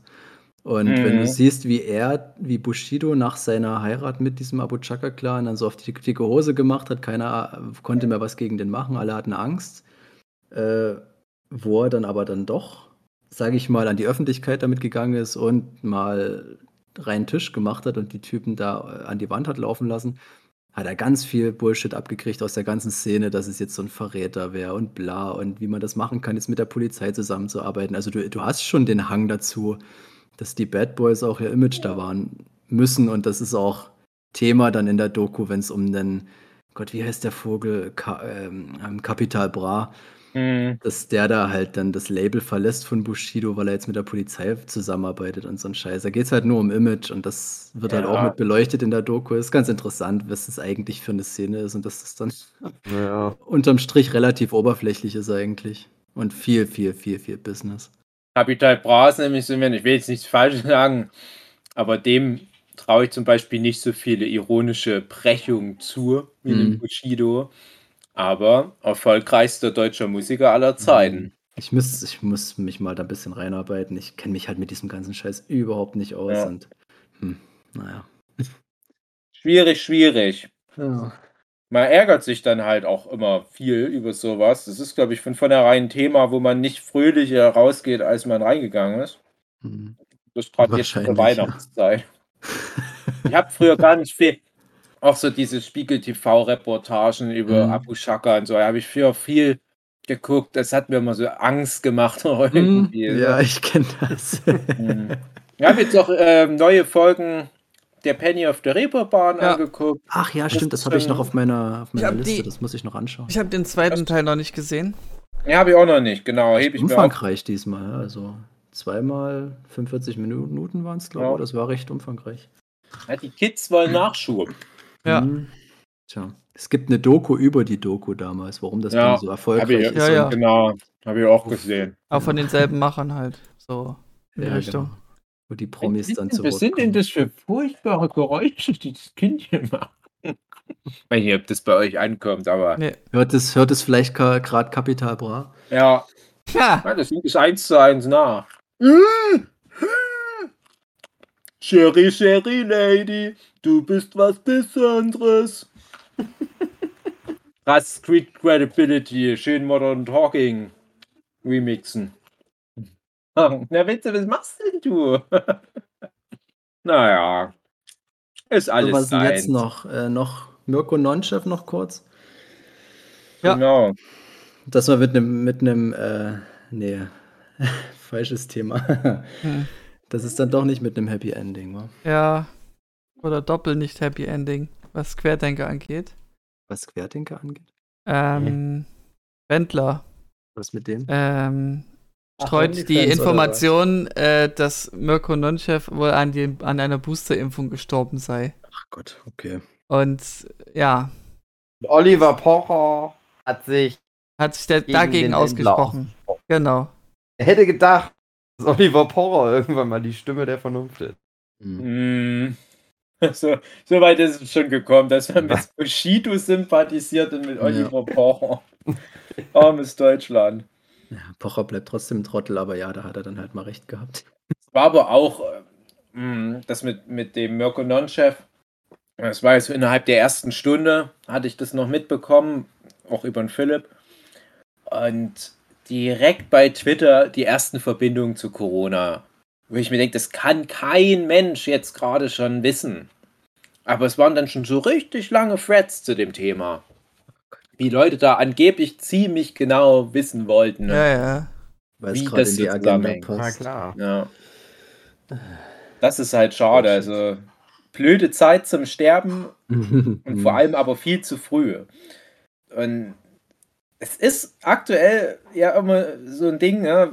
Promis sterben und man, man gibt immer gleich eine Todesursache. Man kann es immer nicht erwarten, wie ist der Ja. denn jetzt gestorben. Wirklich, ja. Und dann kriegst du aber manchmal ja ein Jahr lang keine Information. Also es gibt Mhm. Promis, die sind letztes Jahr gestorben, da weiß ich bis jetzt noch nicht wie. Weil es vielleicht teilweise selbst die Gerichtsmediziner noch nicht so genau wissen. Und dann geht es halt immer los, die Spekulation. Und das finde ich eigentlich schon wieder fast am schlimmsten an der Situation. Nicht, dass er, nicht nur, dass er so jung gestorben ist, mit 52, glaube ich, Mhm. Sondern dass das jetzt gleich wieder so, ein, so einen Anstrich bekommt. Oh, jetzt kriege ich einen Salat. Ich danke dir. Oh, Nicht danke. alles schlecht.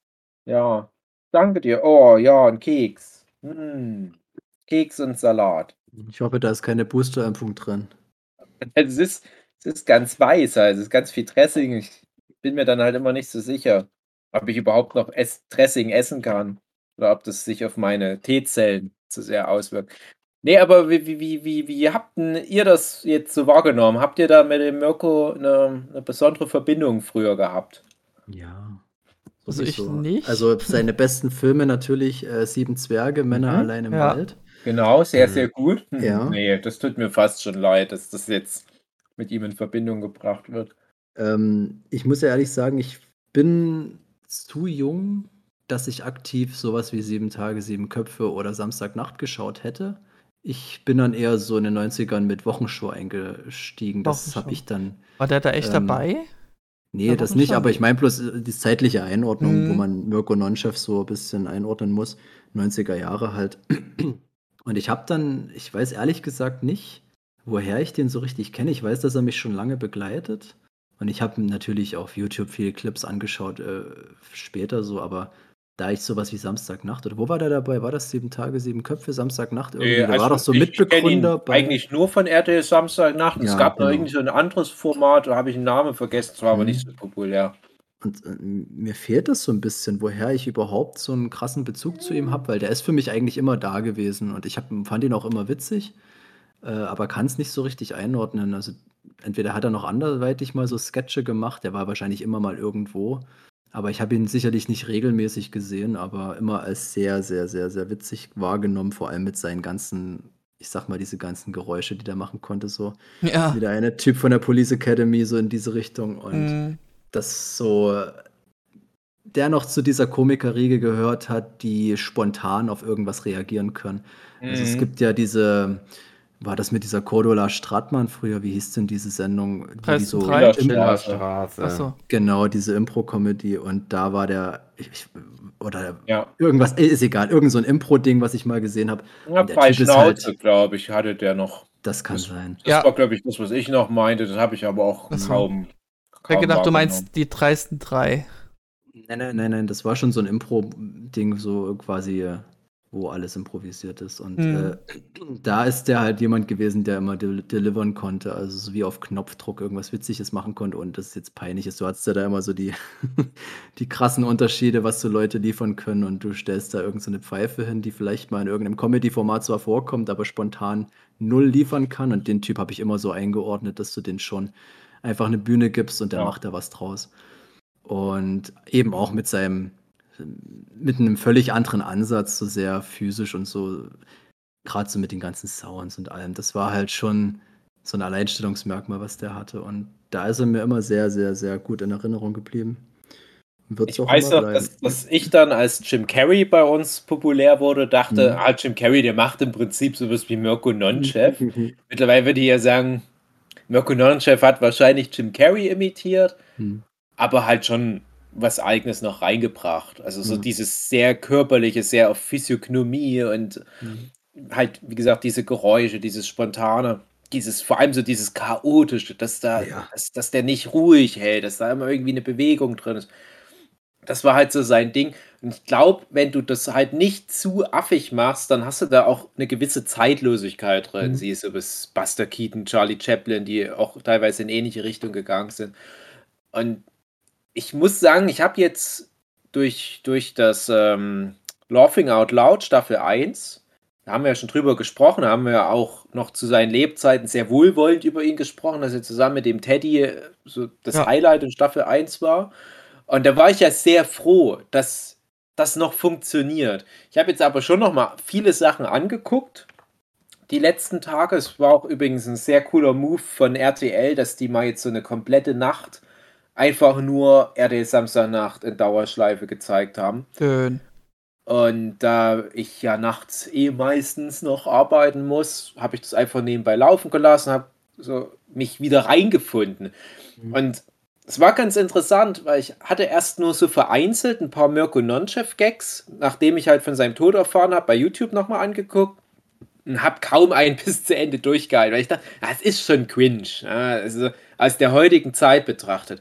Als dann aber so diese ganze Nacht RTL Samstagnacht lief und du auch so wieder zeitlich dich Wurde da weich reinfandest. Ja, dann hat es doch wieder besser funktioniert. Und ich, ich will damit nur ausdrücken, man kann jetzt nicht, wenn man mit Mirko Nonchef nicht so viel Erfahrung gesammelt hat, einfach nur jetzt was von ihm angucken und sagen, das ist witzig oder das ist nicht witzig, sondern man muss sich schon wirklich zeitlich wieder kontextualisieren. Du, du guckst ja heute auch kein Dieter Krebs Sketch-Abzeug an und sagst, oh ja, das ist genauso gut wie das, was jetzt ein Louis C.K. heutzutage macht. Okay, schwieriges Beispiel, ihr wisst, was ich meine. Aber so nach ein paar Stunden hatte ich das Gefühl, ich war so mental wieder mitten in den 90er Jahren auf einmal. Und dann hast du erstmal wieder erkannt, was für geniale Comedy die damals gemacht haben. Also das ganze RTL Samstagnacht-Team, es war Hugo Egon Balder, der da im, im Hintergrund die Strippen gezogen hat. Und du hattest so ganz viele krasse Comedy-Talente, die da so alle ihren eigenen Schnack reingebracht haben. Und der Mirko Nonchef, der war halt einer von, von vielen damals. Aber ich glaube, egal wen es von denen jetzt erwischt hätte, das hätte bei mir immer so, ein, so, so eine krasse Wunde da in die Seele reingerissen. Weil das, das war, glaube Ja, ich, wirklich noch eine, eine deutsche- Zeit, musstest du lustig sein, um bei so einer Sendung mitmachen zu dürfen. Was deutsche Comedians angeht, wo ich am ehesten rechne, dass die Person stirbt, ist halt sowas wie Otto, weil der halt auch schon echt alt ist. Aber das ist ja Okay. der, das, was ja Mirko sozusagen Ich noch gedacht, vor. jetzt kommt sowas wie Dieter Haller Fortner, der macht Nee, ja einfach immer weiter. Nee, aber einfach nur so die Erwartungshaltung, ja, ist halt schon alt, also wird wahrscheinlich der. Aber niemals mit Mirko Nonchef, niemals damit gerechnet. Never. Ja. Ja, und mh, jetzt ja die große Frage: Was macht man mit der dritten Staffel von League of Legends? also, was ich jetzt hier kurz gelesen habe, die wollen das schon ausstrahlen. Ja, Wird's auch, ja. ja klar. Weil ich Also- finde das eher wichtig, dass sie es ausstrahlen, nochmal als Würdigung. Ja, warum auch nicht? Es macht doch keinen Sinn, das jetzt Ja, zurückzuhalten. Warum? vielleicht, Weil der Mensch wo dann viele ist? sagen, oh, äh, das stellt ihn Filme schlecht dar und so. Ich denke mir so, ja, eigentlich nicht. Filme werden auch ausgestrahlt, wenn die. Also die sollen es Ja. ausstrahlen, aber die sollen dann ähm, den Herrn Wendler zitieren mit seinem Sicherheitshinweis, Ja. dass das auch als Mahnmal gesehen werden soll, dass man Mhm. sich nicht impfen lässt. ja, genau. Ja. Nee, also ich glaube, die, das, das, also klar, ausstrahlen auf alle Fälle. Jetzt ist aber Frage 1, wartet man, bis man rausfindet, woran er gestorben ist und riskiert aber vielleicht, dass es irgendwie was ganz Tragisches ist, sodass die ganze Staffel da irgendwie so einen Schleier bekommt. Also so Mhm. oder so. das so oder so genau, aber ich, ich frage mich halt, was für mich persönlich in Anführungsstrichen besser wäre. Hm. Und das andere ist, egal was mit ihm passiert ist, Mhm. genau im Detail, wirst du mit diesen Off-Kommentaren, die ja da dazugehören zu dem Format, äh, wirst du da jetzt nochmal neue Sachen aufnehmen, um darauf einzugehen. Dann wird das aber eine super traurige Staffel werden. Ja, das glaube ich auch irgendwie. Ja, dann, hat- dann macht Mirko Noncha vielleicht was total Lustiges. Und du dann hast du aber eine eigentlich. Anke Engelke, wie sie sagt, ach, es ist schlimm, ich war jetzt auf seiner Beerdigung, es war richtig schlimm. Ja, Ja, dann geht's wieder weiter. Mhm. Äh, er macht wieder was total Lustiges, zusammen mit Olaf Schubert, äh, super Kappelei.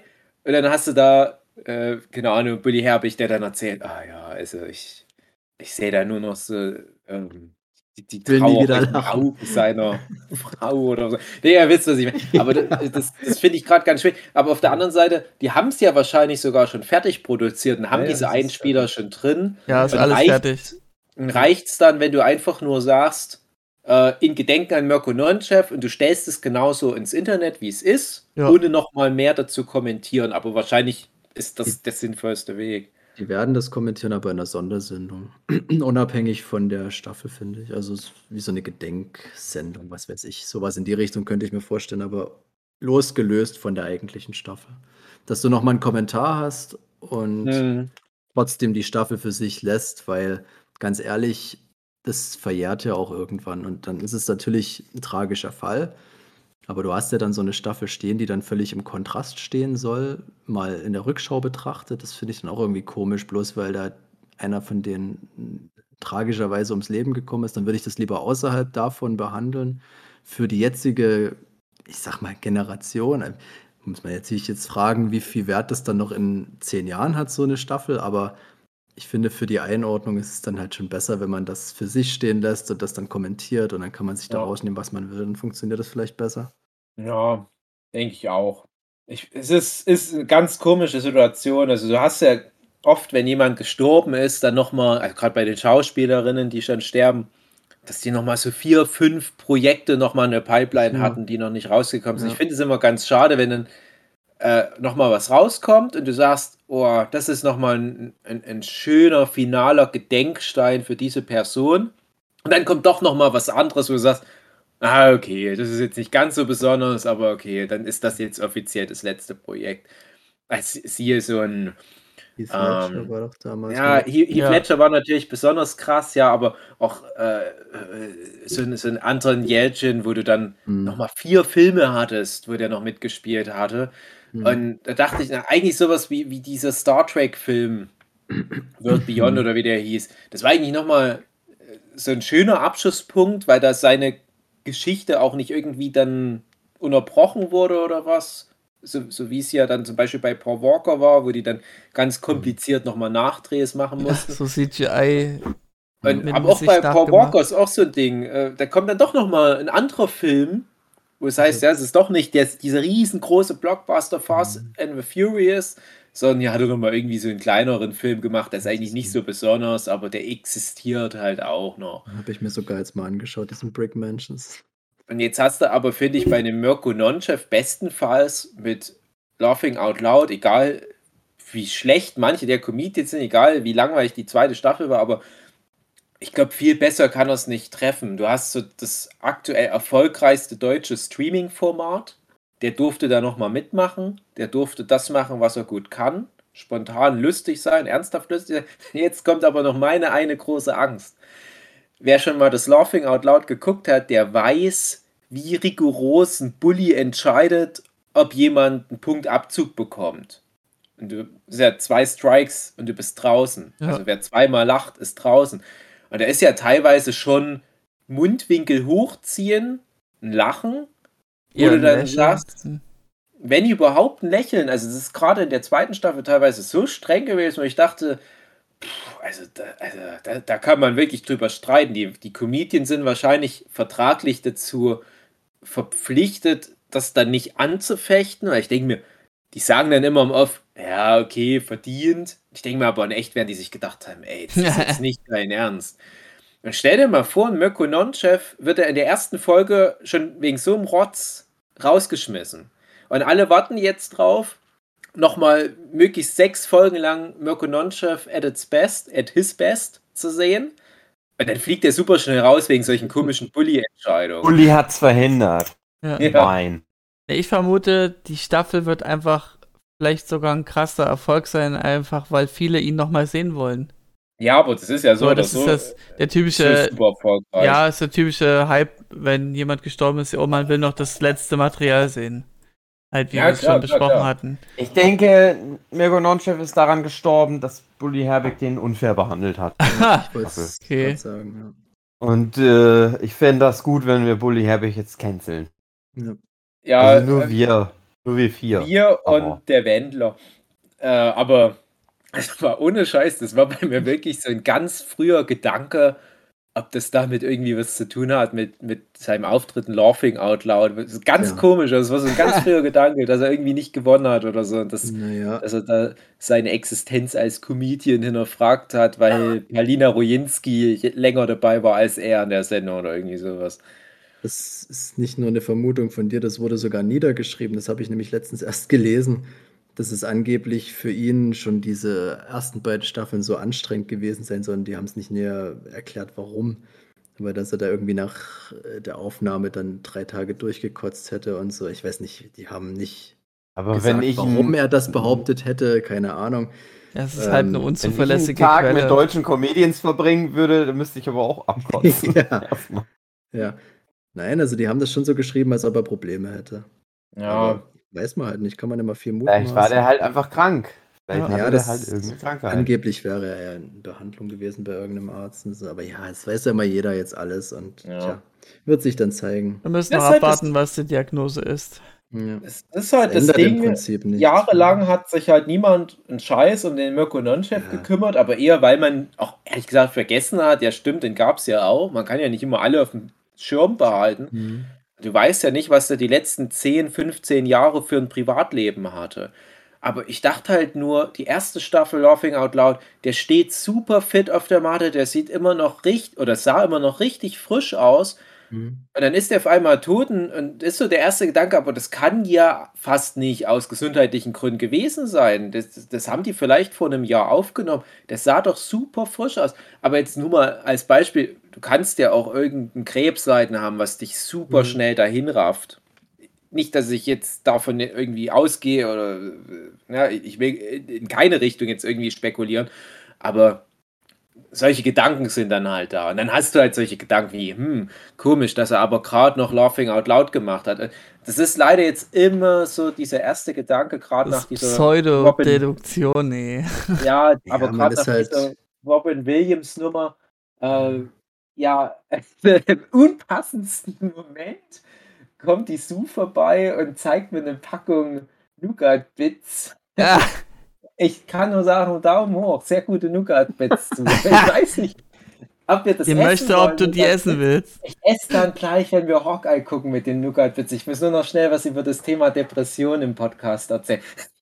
Aber das ist ja typisch. Äh, Humor, Nougat Bits und Depression, alles Mirko irgendwie Nonchef dasselbe. hätte jetzt drüber gelacht. Genau, der hätte drüber gelacht. Und der mag bestimmt auch im Himmel jetzt gerade eine, eine, eine Packung Nougat Pockets essen. Nee, was ich sagen will, immer so dieser erste Gedanke jetzt ist Robin Williams. Also dieses überraschende, ein lustiger Mensch, auch tatsächlich vom, vom Ansatz, wie der Humor funktioniert, ja tatsächlich gar nicht so weit weg von einem lustigen Mirko Nonchef, ein lustiger Robin Williams. Und Williams hat natürlich noch viel ernstes Zeug nebenbei gemacht, hat Mirko Nonchef, glaube ich, nie. Ähm, dass du immer gleich überlegst, könnte der an Depressionen gelitten haben. Und das ist auch mal so ganz schade. Ne? Du hast so diese super lustigen Menschen und bist sofort so ganz, ganz schlimm tot ernst, was die möglichen Ursachen anbelangt. Und ich fände es schön, wenn jetzt so dieses Laughing Out Loud rauskommt, als so letzter großer Gruß. Guckt mal, wie lustig ich war. Jetzt überlegt nicht, an was ich gestorben sein könnte, hört nicht auf den scheiß Wendler, sondern genießt nochmal diese halbe Folge, wo mich der Bulli noch drin gelassen hat. Mache ich ein paar gute Witze. Tschüss, ich bin raus aus der Nummer. Vielleicht ist er wirklich zeitig rausgeflogen und der wird dann computeranimiert, dass er dann doch noch die restliche Ja, Staffel drin als- sein kann. Als Grand Moff Tarkin, weil die kein Moko Non-Chef Modell hatten. Alles Sachen, wo ich Angst davor habe. Ich glaube, das wäre dann schon eine Art unter- Leichenschändung. Der Herr Unterwald oder wie er heißt, dann nochmal so ein CGI äh, Sieben Zwerge Männer im Wald macht und dann irgendwie so ein Mirko Nonchef Tribute dann reinkommt, dann ist das offiziell das letzte, was wir von Mirko Nonchef gesehen haben. Ein schlechter deutscher CGI-Film mit Otto Walkes. Nee, also wer, wer damals mit, mit RTL Samstagnacht aufgewachsen ist, der kann sich da gerne jetzt das nochmal geben. Allen anderen würde ich sagen, probieren mit dem League of Legends, Surfing Out Loud. äh, ja, und wir sollen auch nochmal irgendwie vom Jochen sagen, dass er auch da emotional so irgendwie was mit zu tun hatte. Okay. Guckt euch bitte die Doc Shaggy Mann Sketche von Mirko Nonchef an. Unter anderem. Ja, das war noch so Sachen, das hatte ich alles schon wieder verdrängt, was er alles gemacht hat. Dieser Märchenpirat, Märchenonkel, der da so, ah, das, das, das weiß ja, wie ich da als Kind abgefeiert habe, wenn ich das mit meinem Bruder und meinem Papa mal geguckt habe jede Woche. Das ist damals bahnbrechend gewesen. Der hat doch auch Far Out mitgemacht, oder? Mit dem was? Tommy Krabweis. Dieses, Ah, dieses ganze sein. Extreme irgendwas machen, das hat uns jahrelang geprägt. Und ohne Scheiß, meine Frau, die kannte Mirko Nonchef nicht mal. Dachte Mhm. ich, das kann, wir waren also super traurig. Ich war an dem Tag auch noch eine Geburtstagfeier in meiner Heimat. Da kommen drei Leute unabhängig voneinander auf mich zu. Hast du gehört? Mirko Nonchef. Wo du merkst, wie wichtig das den Menschen dieser Generation einfach auch ist. Also wie, wie, wie krass das die Menschen bewegt hat. Und Sue, die ja etwa so alt ist wie ich, die hat das ganz knapp verpasst, dieses Zeitfenster. Aber trotzdem verwendet die manchmal so eine bestimmte Sprache, die auf diesem Far-Out basiert. Und das ist doch wiederum interessant. Ne? Also die, die kennt den Mirko Nonchef nicht, aber hat so ich, sozusagen Meme von ihm über die vielen Jahrzehnte mitgenommen. Und Das Mhm. ist, ja, Was Gutes bleibt. Ja, also können wir jetzt nicht mehr bleiben. Wir müssen jetzt die Folge verlassen. Ja, und dann spekulieren sie alle, warum Ja. wir die, Ser die Folge abgebrochen haben. Eben. Und dann geht's wieder los und dann Ja. kommt der Wendler und spekuliert, warum Ja. der Notche-Podcast. Also bei meiner Leiche endet. wird man dann sehen, wie ich auf mein Handgelenk getippt habe. Mhm.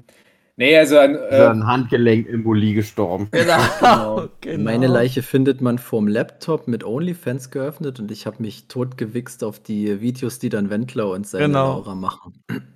ich freue mich da auch sehr drauf, aber Wirklich Seine drauf. Freundin oder seine. Tochter, man weiß es nicht genau. Ja. Ja, es ist egal. Also, äh, Na, ist das schon safe, dass die da auch äh, diese Art von Video das machen weiß ich werden? nicht, aber ich hoffe es doch sehr.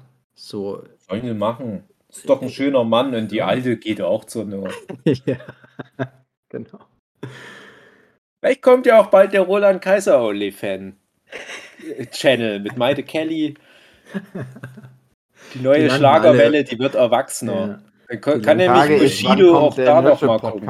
OnlyFans? Aber das ist doch gar nicht mehr so Ja. einfach. OnlyFans hat doch so krass angezogen, die dürfen doch dort irgendwie so ganz expliziten Content doch gar nicht mehr bringen. Da gab's wieder so- runtergerudert. von- Ach so, okay, okay, weil sie dann keine Ja. Leute mehr haben. Ja. macht, Genau. macht Sinn, macht Sinn.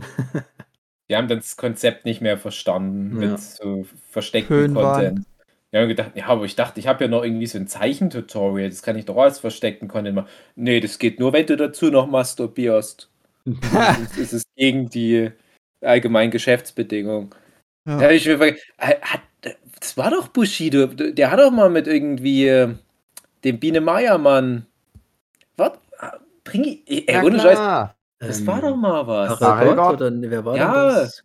Ich, ich, ich, ich mache ja Karel so Gott bei- war im Soundtrack von, oh Gott, Blut, nee, Blutsbrüders war Sido. Für, für Ja. immer jung war das auf alle Fälle. Für Stimmt, immer jung. Ich recht, möchte ja. sein für immer jung. Stimmt. Ich mache hier einen Witz über die Vermischung Bushido und die Schlagerszene. Das ist ja alles schon passiert. Gott, oh Gott, oh Gott, Deutschland, Die ey. meisten Rapper schreiben Texte für Schlagersänger. Damit verdienen die meiste Geld. Nicht mit So. Hip-Hop. Ist auch nicht weit voneinander entfernt inhaltlich, finde ich. Ja. Ist es auch mal so nicht. Minderjährige Bumsen. Genau. ich bin großer ähm, Münchner Freiheit-Fan. ja. Ähm, aber wenn du da auf die Texte hörst, also da geht es nur ums Ficken und zwar die ganze Ja. Zeit. Münchner Freiherr heißt das ja auch. Okay. Ja. Ach, Das klassischer ist nächste Woche. Ja, guckt nochmal Out an mit dem Mirko Nonchef. Ich hab's schon seit Ja. 30 Jahren nicht mehr gesehen, aber vielleicht spielt- ist, das gut gealtert. Und spielt unbedingt Fallout. genau. Ja, dann werdet ihr halt denken, wann kommt denn da der Mirko Nonchef vor? Hm. Es ist so wie Conan O'Brien in ähm, Dead Stranding so eine, so eine Rolle hat, mal kurz in irgendeinem, so als Easter Egg. Ich dachte schon Conan O'Brien als Conan der Barbar. Wäre auch super. Das den ganzen Film war das, dass Conan O'Brien endlich irgendwo auftaucht. naja, oder, ähm, naja, egal. Egal, bevor ich jetzt das Fass noch aufmache mit noch mehr Wortspielen. Das lassen wir mal lieber nächste Woche Jochen klären. Eben. Nicht, dass wir noch einem guten deutschen Comedian seinen Arbeitsplatz wegnehmen. Ja. Und ihr fragt euch währenddessen, wen Jochen gerade klärt.